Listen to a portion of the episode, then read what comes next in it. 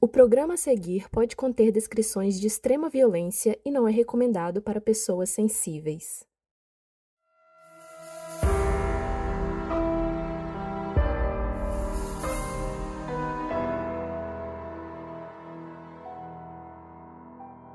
Notou alguma coisa diferente? Essa voz aí é de um apoiador do nosso podcast.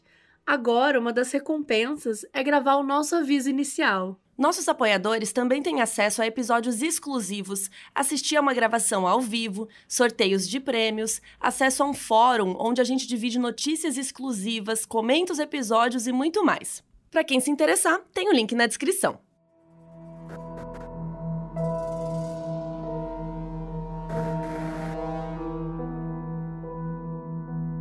Na Irlanda de 1300, uma mulher podia ser tudo, menos uma ameaça ao patriarcado, especialmente com relação às regras da Igreja Católica.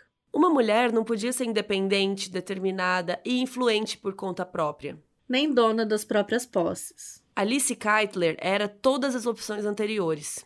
Eu sou a Mabê. Eu sou a Carol Moreira. E hoje a gente vai contar a história da primeira mulher a ser formalmente acusada de bruxaria em toda a Europa.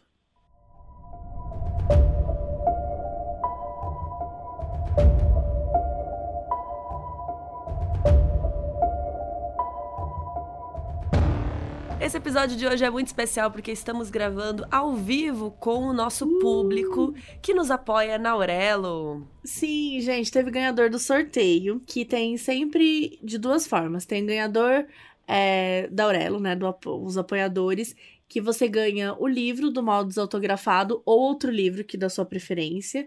E tem os ganhadores Chico Rei, da nossa coleção também. Então tem várias formas de ganhar, várias oportunidades. E além de tudo isso, durante a live, a nossa gravação, a gente sorteia mais duas pessoas para ganhar. Pode dar problema, pode dar briga, pode dar briga, mas é sempre divertido porque vocês acompanham, além das brigas, a nossa discussão aqui, a nossa conversa, né, durante a gravação. Sim, quem nos apoia na Aurelo tem direito a participar de sorteios, tem direito a ver a gente gravando ao vivo uma vez por mês e tem episódio extra também, além de outras coisinhas que tá tudo escrito lá na Aurelo. É só entrar no link que tá aqui na descrição, é aurelo.cc barra modusoperandi barra apoios e você pode escolher a recompensa que você preferir.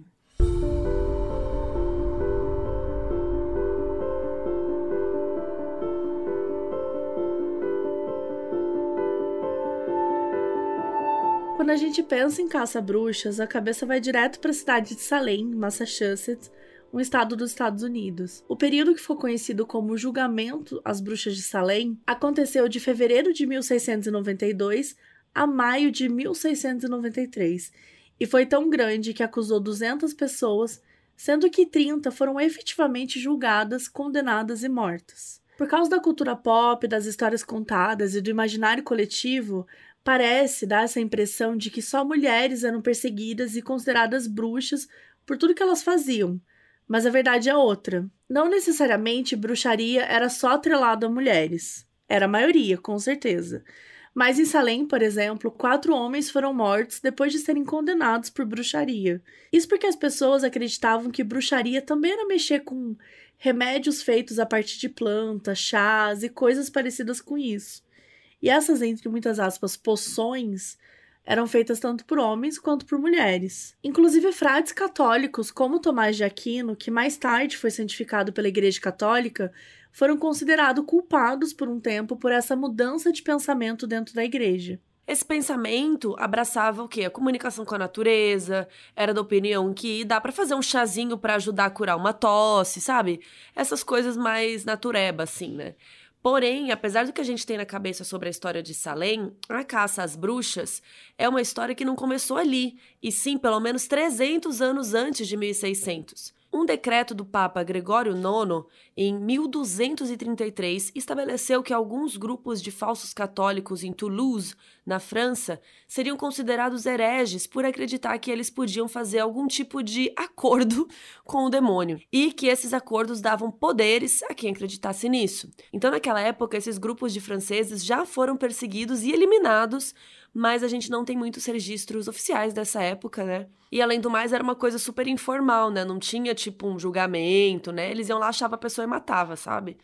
Então, assim, mesmo antes daquela caça às bruxas de Salem, né, aquela parte mais famosa acontecer, a Igreja Católica na Europa já perseguia hereges e pessoas consideradas praticantes de bruxaria. Falando nisso, gente, vai ter no Caso Bizarro, que agora é um podcast novo, um episódio das bruxas de Salem. Então lá vai ter um pouquinho sobre essa história aí de um outro ponto de vista e lá nos Estados Unidos. Mas voltando, depois da perseguição aos franceses hereges, a próxima história de que se tem notícia aconteceu também na Europa, mas dessa vez na Terra Esmeralda, a Irlanda. A cidade de Kilkenny é considerada a capital medieval da Irlanda. É uma típica cidade com construções preservadas pelo tempo, que vão desde o majestoso castelo de Kilkenny à construção mais famosa do século XII, as catedrais de St. Mary, St. Kennis e o Hospital St. John's. É a menor cidade do país, com uma população de 30 mil habitantes, mas é que tem a maior quantidade de construções cristãs daquela época, né, o século XII. Mas antes de ser uma atração turística e histórica, a cidade tem uma história muito interessante. Tudo começou num lugar extremamente religioso dentro do reino de Ossory, e mesmo depois da invasão da Irlanda pelos normandos, e até mesmo depois que aquela parte da Irlanda passou a ser governada pelos anglo-normandos, a cidade continuou tendo seus valores construídos numa religiosidade tremenda, totalmente temente à Igreja Católica. Normandos eram povos originários da Escandinávia, também chamados de vikings, os homens do norte da Europa. Os vikings noruegueses invadiram os territórios da Escócia, Irlanda e Ilhas Atlânticas. A cidade, então, tinha uma fundação religiosa que continuou bem forte mesmo depois das invasões e até de algumas mudanças de governo, ou seja, você morava em Kilkenny, você tinha que obedecer à Igreja Católica. Apesar da Irlanda ser um país religioso até hoje, no momento que a gente está contando aqui nos anos 1300, a coisa era muito mais forte. E geograficamente, Kilkenny era linda, era cheia de florestas ao redor, com o castelo de Kilkenny imponente ali no horizonte, onde a diocese e o bispo ficavam. E por causa de toda aquela imponência, as pessoas se sentiam protegidas como se fosse o próprio Deus estivesse ali. E era uma cidade incrível para se morar, muito acolhedora, a não ser que você fosse da família Keitler.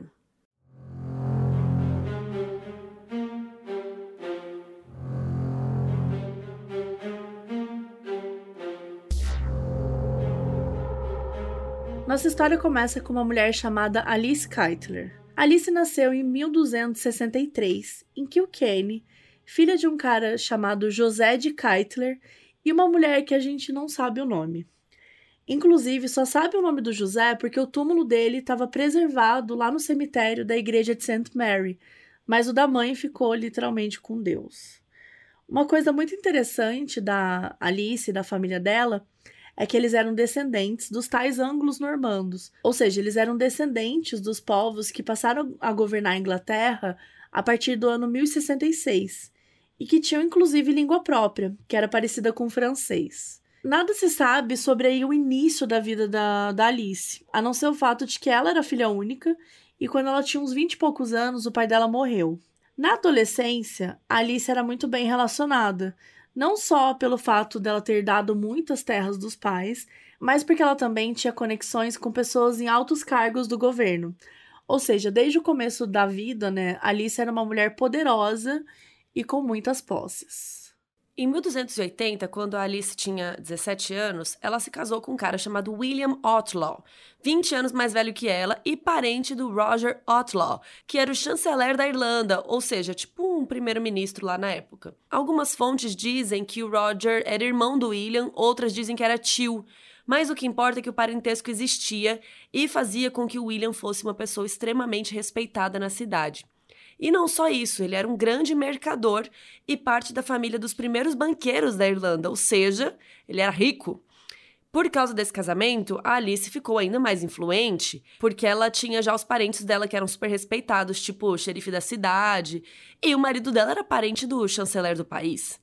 Por esse motivo, a Alice era lida muito como uma pessoa convencida, orgulhosa, que não tinha medo de bater de frente com as pessoas e se achava melhor que todo mundo. E um tipo de comportamento que, assim, não é crime, né? Mas na época era esquisito, porque as mulheres só serviam para obedecer os homens e a igreja, né? William e Alice tiveram um filho, William Jr., e depois que o menino nasceu, a vida inteira da Alice era se dedicar a ele. E também logo depois do nascimento do William filho, que não tem nem data registrada, Alice e William, pai, né, resolveram aumentar a casa que eles tinham e transformar também numa pousada, o que acabou ajudando ainda mais os negócios da família e eles ficaram ainda mais ricos. O lugar ainda existe até hoje, no mesmo prédio, e se chama Keitler's Inn, mas não é mais uma pousada e sim um pub super famoso. Algumas fontes dizem que Alice e William também tiveram uma filha chamada Rose, mas essa não é uma informação confirmada, e nenhuma Rose apareceu na história. Mas, de qualquer forma, quando William pai morreu, entre os anos de 1300 e 1301, William Jr. acabou ficando com tudo, todas as posses e os negócios do pai, e passou a controlar tudo. Juntando o dinheiro que Alice já tinha e a herança do primeiro marido, ela passou a ser a pessoa mais rica de Kilkenny, além de ser mais influente ainda do que ela era. Não demorou muito para Alice, que tinha mais ou menos uns 36 anos nesse momento, se casar de novo. Alguns meses se passaram depois da morte do primeiro marido e agora ela se casou com um cara chamado Adam Lee Bond, que era um latifundiário ricaço. Ele era dono de muitas terras. Com todas as conexões que eles tinham, o Adam e a Alice formaram o casal mais influente de Kilkenny. Eles eram os influencers da época. Tão influente, gente, que eles chegaram a emprestar dinheiro até para o rei da Inglaterra, o Eduardo I, ok? E o Adam era mais velho que a Alice, mas não se sabe exatamente quantos anos, e ele já tinha outros filhos de outro casamento, o que, né, normal. E a Alice também já tinha um filho, né, o William, e isso não incomodou o Adam. Inclusive, o Adam amava o William e até editou o testamento dele para deixar tudo que ele tinha só pro William. Ou seja, os outros filhos dele ficaram com Deus, né? Porque no testamento era realmente amo William, não, William tudo, o resto nadinha. Alguns pesquisadores da história da Irlanda acreditam que eles tiveram uma filha juntos, chamada Basília, que também é chamada de Ruizia Outlawy, em um outro documento da época. Daí as pessoas começaram a desconfiar dessas histórias, porque, gente, não era possível que Alice sempre se casava com os ricaços e ela sempre se dava bem com esses casamentos. Mais do que isso, as pessoas tinham raiva e inveja do tanto que a Alice era bem sucedida, especialmente porque ela não era uma pessoa muito legal.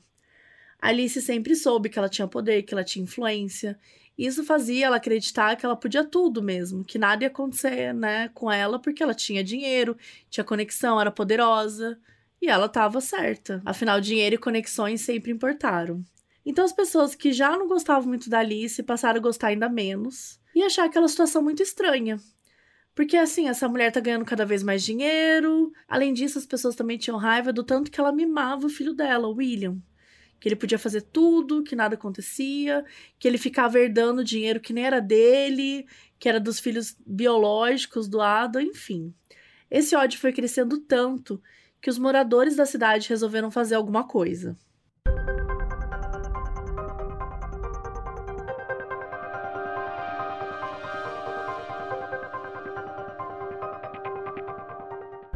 1302, o William, o filho, pegou emprestado 3 mil libras com o Adam, o que pra época, gente, era muito dinheiro. Para vocês terem ideia, um dia de trabalho de um homem comum na Irlanda valia um penny e 240 pennies eram uma libra. Então, 3 mil libras, tipo, era como se fosse 1 milhão e 200 libras hoje em dia, sabe assim? E assim, não se sabe exatamente por que o William pegou esse dinheiro emprestado, já que ele tinha herdado os negócios e as propriedades do pai dele, além de ter dinheiro por parte da família da mãe. Então, assim, não é como se ele estivesse precisando de grana, né? Tanto que ele não gastou as 3 mil libras em lugar nenhum, ele enterrou no quintal da casa dele. Lembra que a gente mencionou que a Alice era parente do xerife? Então ele provavelmente ficou sabendo pela própria Alice que o William tinha enterrado dinheiro na casa. Então fica a dica, pessoal: se vocês enterrarem dinheiro da sua casa, primeiro, não enterre. Mas se você for enterrar, não conte para ninguém, tá? Porque veja o que vai acontecer a seguir. Pensa que ele enterrou 6 milhões de reais. Você tem noção? Pra quê, né? Gente, não, e assim, eu não tenho um, um apartamento que. um espaço que caiba 6 milhões de reais. Ah, não, mas é que era só 3 mil notas, provavelmente. Tipo, se é 3 mil ah, notas. Tá. Ou pode ser, tipo, o dobro, né? Mas não vai ser tantas notas, né?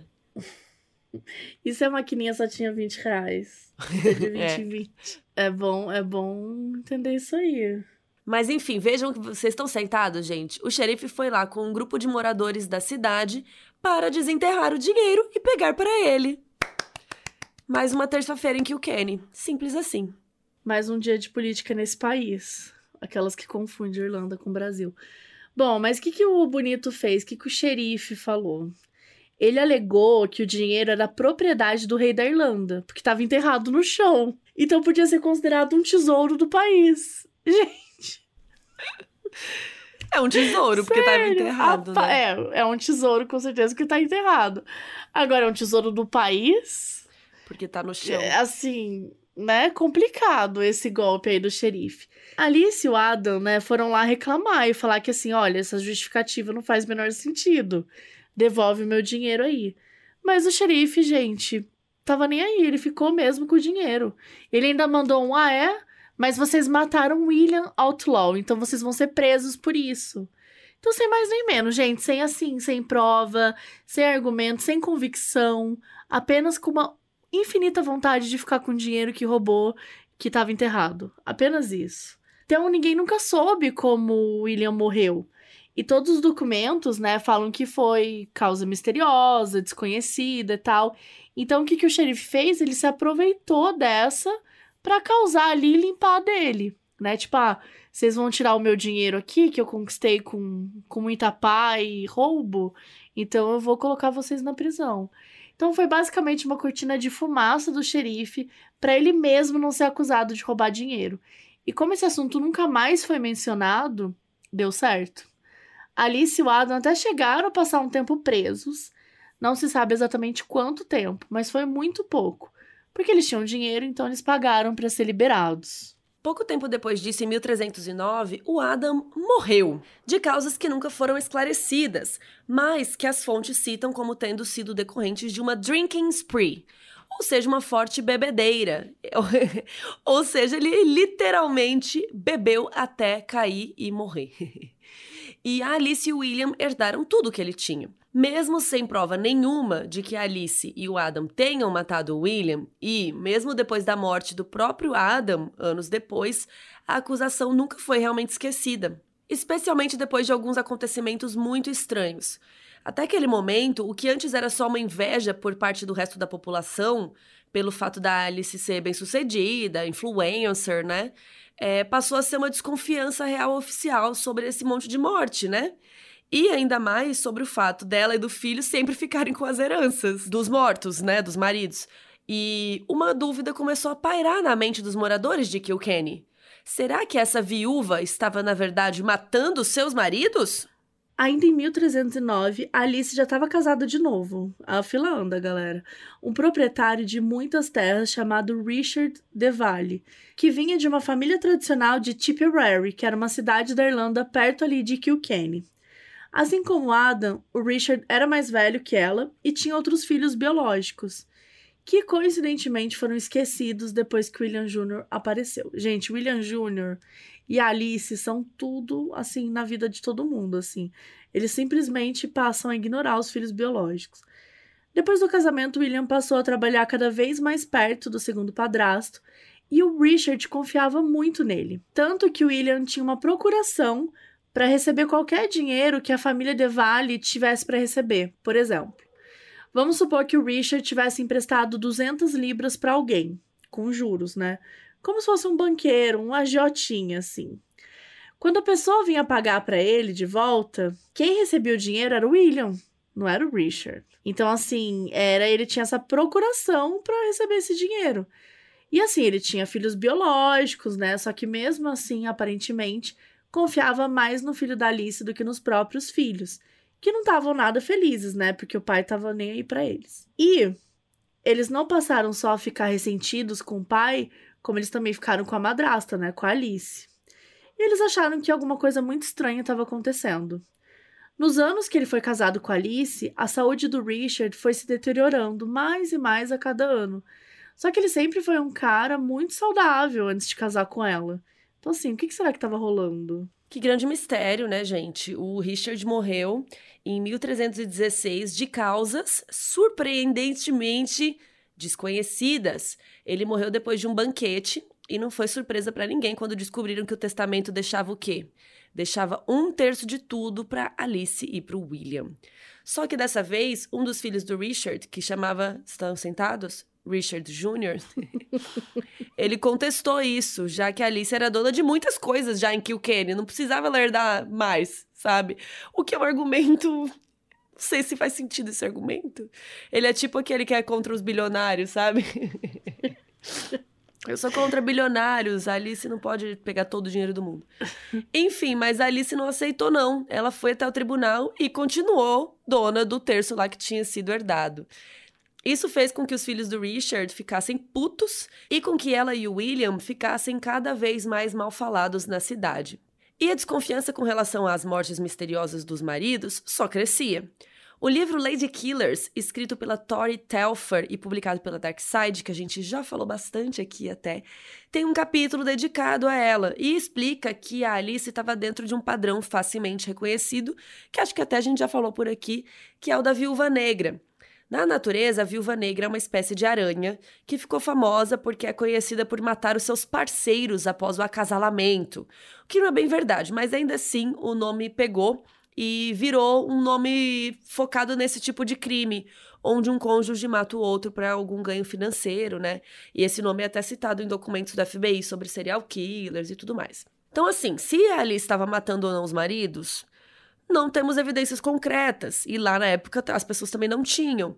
Só tinham esses rumores da população de Kilkenny, mas um fato é que realmente, depois das mortes, ela tinha bastante ganho financeiro, sim. Ao contrário do que aconteceu com Richard e com Adam, Alice demorou um tempo considerável para se casar de novo, mas ela casou, né, gente? Depois da morte do Richard, em 1316, Alice se casou com Sir John Lepoer, que era de uma família muito influente, rica e antiga da Irlanda. O John também era mais velho que a Alice, a gente não sabe dizer quanto, e ele também tinha filhos de outro casamento.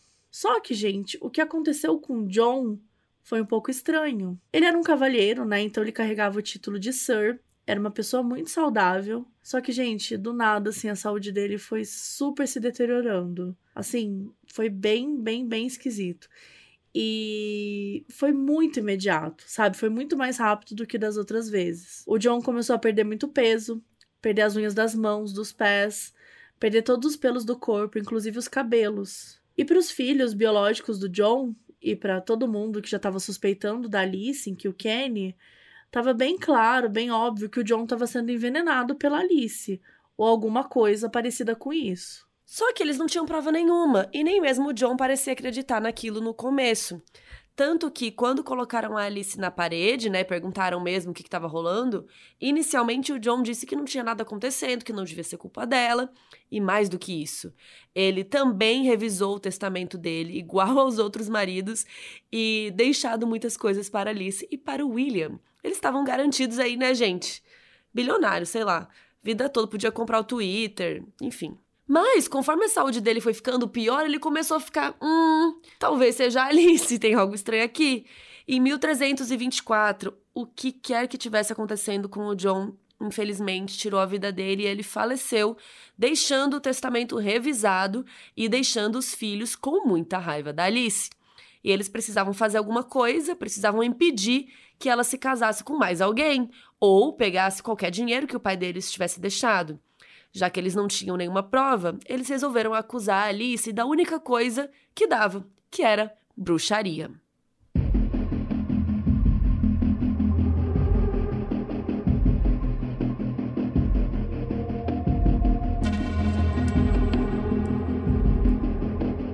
Os filhos do John foram até o bispo de Ossory, um homem chamado Richard Ledred, que era responsável pela diocese de Ossory naquela época. Eles acusaram Alice de enfeitiçar o pai deles, envenenar e matar os primeiros três maridos. O Richard era um cara com uma história interessante. Lembrando que esse Richard aqui não é o ex-marido da, da Alice, tá? É o, o bispo. Ele tinha se tornado bispo em 1317 sem nenhum tipo de contato político, apenas por mérito, e era absolutamente odiado por toda a diocese. Ele tinha sido criado dentro da religião católica, no momento onde a caça às bruxas estava no pico. Inclusive, o Papa da época, que era o João XXII, chegou a escrever uma bula oficial papal, ou seja, um documento oficial da igreja contra a bruxaria. O Papa era extremamente paranoico com isso, e o Richard, que era extremamente religioso, levava tudo muito a sério e restritamente, carregava isso com ele também. E não era só por ter essa paranoia que o Richard era odiado pela diocese. O que acontece é que ele tinha nascido na Inglaterra e para ele os outros paroquianos irlandeses faziam tudo errado. É, algumas tradições religiosas, né? Porque historicamente a Irlanda era católica, né? Então um lugar que tinha muitos santos. E os irlandeses também cantavam todo tipo de hino, músicas célticas, enquanto o Richard considerava obsceno tudo que não fosse latim. Ou seja, era um grande Deus nos acuda, não é mesmo? E ninguém gostava dele. Mas, apesar disso, ele era exatamente a pessoa que os filhos do John Lepoward precisavam. No mesmo segundo que eles falaram para o bispo que Alice era uma bruxa, que tinha enfeitiçado o pai deles, pipipi, o Richard não teve nenhuma dúvida e já foi atrás dela. Na época da Alice da caça às bruxas, pessoas como Richard, o Papa e outras pessoas dentro da igreja acreditavam que algumas coisas eram produto do que eles chamavam de maleficia. A maleficia era o um nome dado para todo e qualquer feitiço que era lançado por bruxas contra pessoas da comunidade e era usado para explicar doenças, mortes e outros fenômenos naturais. Basicamente, se eu não gosto de uma pessoa, ela faz maleficia. É isso. Se encaixava em duas coisas. Primeiro, encaixava com o que tinha acontecido com John Lepower, uma doença seguida de morte.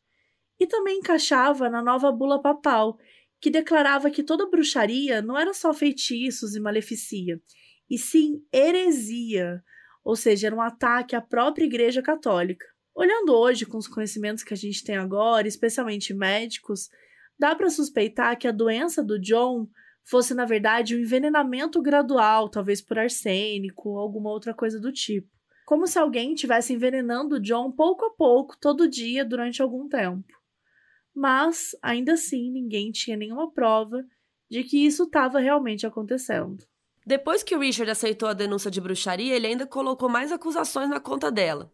Além do assassinato dos primeiros três maridos e do feitiço jogado no Lepower, a Alice também foi acusada de negar a fé cristã, o que significava que ela tinha se entregado ao demônio, sacrificar animais como oferenda para dois demônios chamados Artis Filius e Robin Artison. Gente, desculpa, como que eles sabem o nome dos demônios? Eu não entendi isso. Ah. Pedir conselho para os demônios, que eu não sabia que era um crime. Achei é, engraçado esse. É, ter relações sexuais com o demônio que chamava Robin, o Robin Hurtson. E esse demônio aí, segundo Richard, assumia formas de animais ou de um homem negro da Etiópia quando transava com a Alice. E segundo Richard, também era esse demônio que trazia toda a fortuna dela. Fiquei pensando o demônio carregando o dinheiro. Ela foi acusada de organizar cerimônias e rituais de bruxaria, fazer poções, pós, venenos a partir de plantas, partes do corpo de crianças não batizadas, minhocas, crânios e órgãos de galinhas. Tudo muito específico. O Richard conseguiu que uma das criadas da Alice, que era o termo utilizado na época, né, funcionário, pessoa que trabalha para a pessoa, uma mulher chamada Petronila, falasse para ele que depois que Alice transava com o demônio, ela tinha que limpar tudo. Ou seja, o sexo, entre muitas aspas, com o demônio era real e era feito sem intenção de gerar bebês, o que também era um pecado e um jeito de negar a igreja. Ela também disse que intermediava essas relações sexuais, que ali, gente, que raiva, tipo assim, cara, viver em 1300 era um inferno. Era Sério, horrível. a gente reclama de 2022, mas puta que pariu. Que inferno, nossa, sério. Imagina. Não pode nem transar com o demônio um velho chato gritando: tem que transar pra gerar bebê. Ah, me poupe, eu, hein? Bom, enfim. E a Petronila também disse que intermediava essas relações sexuais, que Alice voava numa vassoura encantada e que ela mesma, a Petronila, tinha proferido feitiços em outras mulheres porque a Alice tinha mandado. Não fica muito claro porque a Petronila falou contra a Alice, mas existem algumas possibilidades.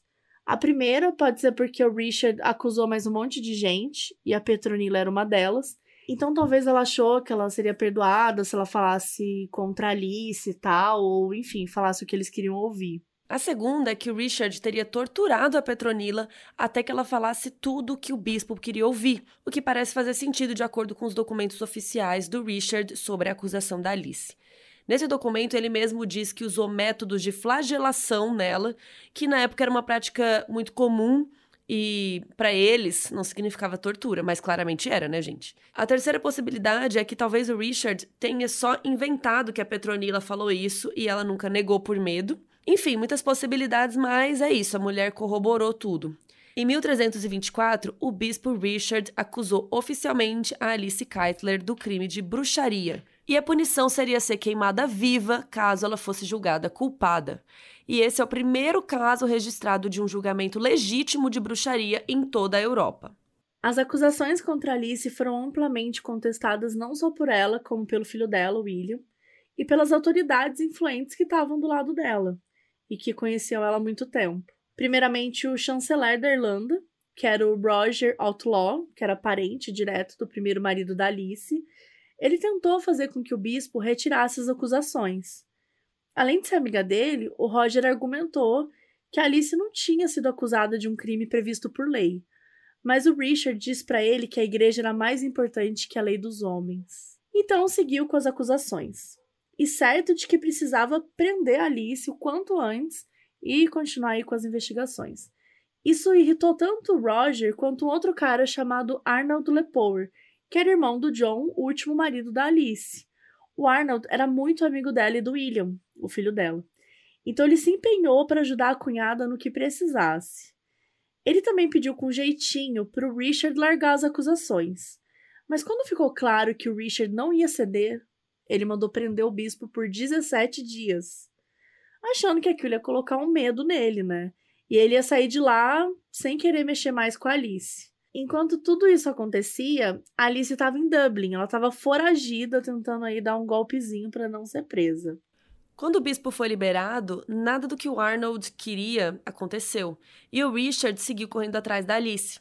Ainda em 1324, o julgamento dela realmente aconteceu e ela foi considerada culpada de bruxaria, magia, heresia e de ter feito sacrifícios para os demônios. Naquela época, a pena para esse tipo de crime era morte por fogo, então eles iam amarrar ela num poste de madeira, ela ia ser queimada viva em uma grande fogueira. Além disso, as outras mulheres condenadas junto com ela, como a Petronila, seriam chicoteadas pela cidade. Mas Alice não estava disposta, né? Ela ia dar um jeito e aqui diferentes fontes contam o que aconteceu. Alguns lugares dizem que Alice voltou de Dublin para Kilkenny, onde foi presa nas masmorras do castelo de Kilkenny, que existe até hoje, mas que o Roger Outlaw planejou a fuga dela. Outros dizem que Alice nunca saiu de Dublin e, com a ajuda do Roger, ela fugiu da Irlanda. Mas nas duas versões é isso, gente. Ela fugiu, ela vazou, ela deu o vazare, ela não foi queimada na fogueira.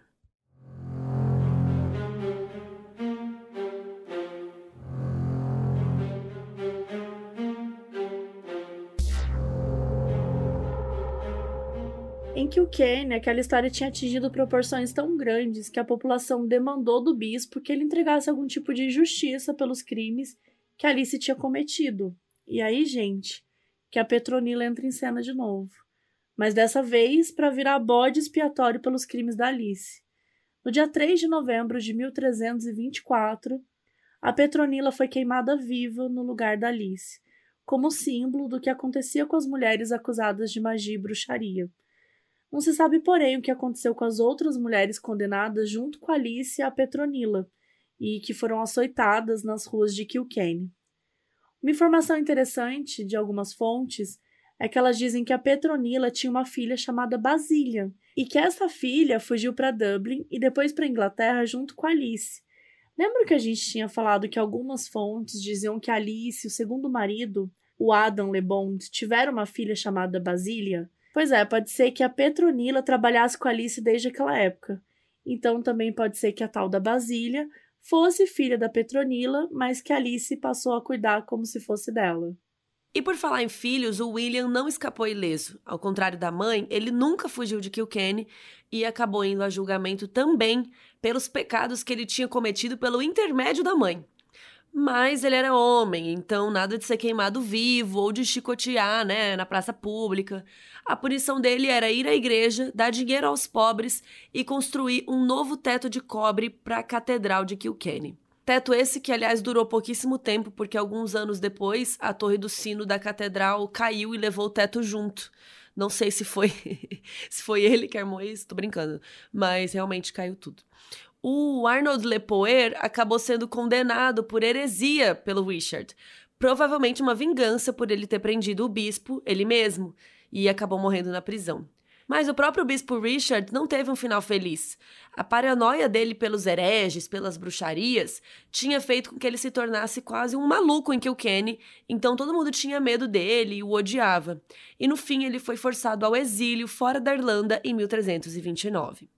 A jornada de caça às bruxas teve uma outra virada importante pouco mais de 100 anos depois, em 1485, ainda muito antes dos julgamentos em Salem. Nesse ano, uma mulher austríaca chamada Helena Schubring foi julgada na Alemanha, acusada de ser uma bruxa. Toda essa história e acusação começaram porque na cidade onde ela morava, as pessoas começaram a espalhar rumores de que ela tinha muitos amantes e que ela matava todos eles. Isso porque a Helena era uma mulher considerada desordeira, porque ela não tinha medo de falar o que pensava, ela não tinha medo de desafiar os homens. Especialmente um cara chamado Heinrich Kramer, que era um padre inquisidor, ou seja, uma pessoa responsável por perseguir e condenar as bruxas na época. Então, se você era uma mulher independente, desafiava os homens, obrigatoriamente você era uma bruxa. Não tinha uma outra opção. E a Helena não abaixou a cabeça, não. Ela enfrentou o padre Kramer tanto na rua, na igreja, quanto no tribunal, que foi para onde ele levou ela, para ser julgada por bruxaria junto com outras 13 pessoas. A Helena seguiu falando que era inocente e que quem era o demônio malvado era o próprio Kramer e as pessoas na cidade que acreditavam naquilo.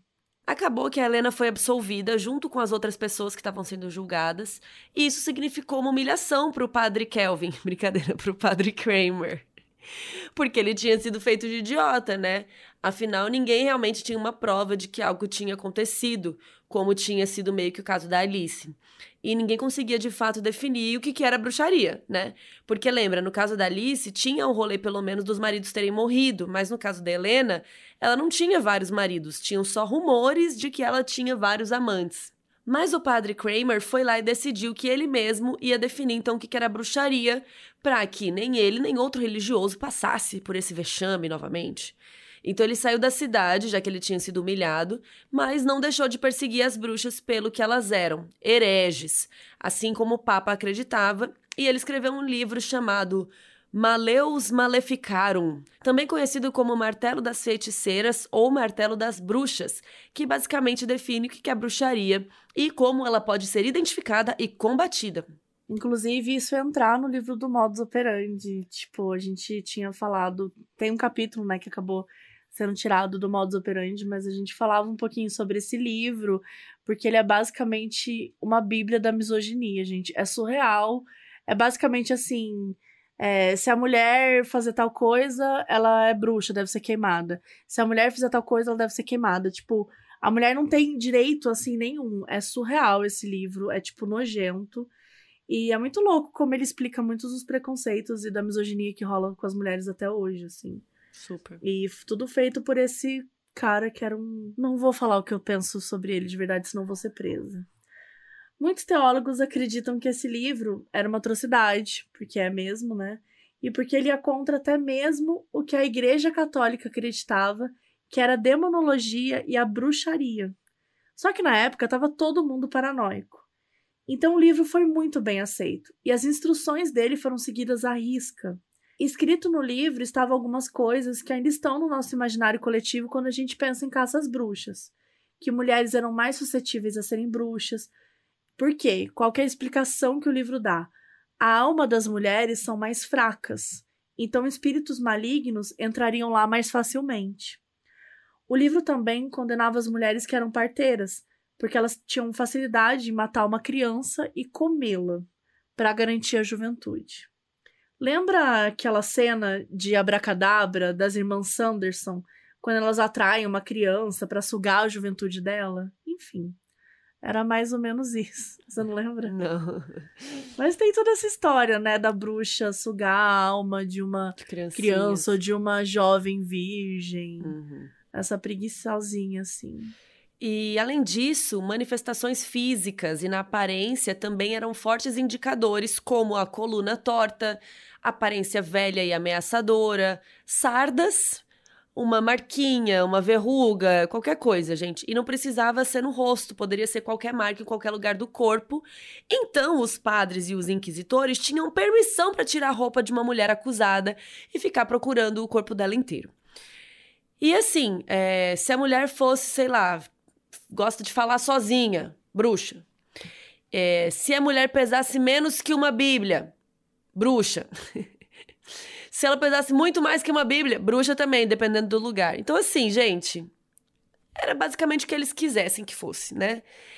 É, sem contar que essas balanças aí de Bíblia também eram adulteradas. Ai, sabe assim. É, esse livro também falava de como as bruxas e feiticeiras frequentemente transavam com demônios, umas coisas assim bem, bem específicas e bizarras. A caça às bruxas não começou em Salem. Muitas dessas coisas que a gente aprende sobre essa história vem de crenças de séculos antes disso. E pensando na história das mulheres que foram efetivamente condenadas, ninguém acabava bem, mesmo quando elas eram absolvidas. A Helena, por exemplo, ela não deixou de ser alvo de rumores na cidade. E ela não deixou de ser evitada a todo custo. E por conta do livro, muitas outras mulheres foram erroneamente condenadas. A história da Alice mesmo mostra que esse tipo de acusação era uma coisa que atingia muito mais do que só a pessoa condenada. Parecia que todo mundo que estava em contato com Alice acabava de um jeito meio ruim. Seja morto, como os maridos dela, ou a Petronila, seja exilado do país, como bispo, ou tendo que dar dinheiro para a igreja para sempre, que nem o filho dela. Mas a verdade é que, por mais que as mortes dos maridos fossem suspeitas e por mais que o que aconteceu com o último marido dela realmente seja condizente com um envenenamento, nunca tiveram nenhuma prova. E mais do que isso, uma investigação, né, real assim nunca foi feita. Então, é possível que a Alice Keitler tenha sido uma das primeiras serial killers da história? Pode ser, mas os crimes dela acabaram sendo até ofuscados por uma falsa acusação de bruxaria. Uma acusação, inclusive, da qual ela se livrou, né? Porque ela acabou fugindo.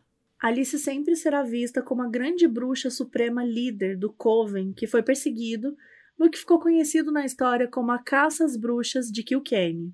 E permaneceu na história uma incógnita e uma pergunta: ela era ou não assassina? Essa resposta a gente nunca vai saber de verdade.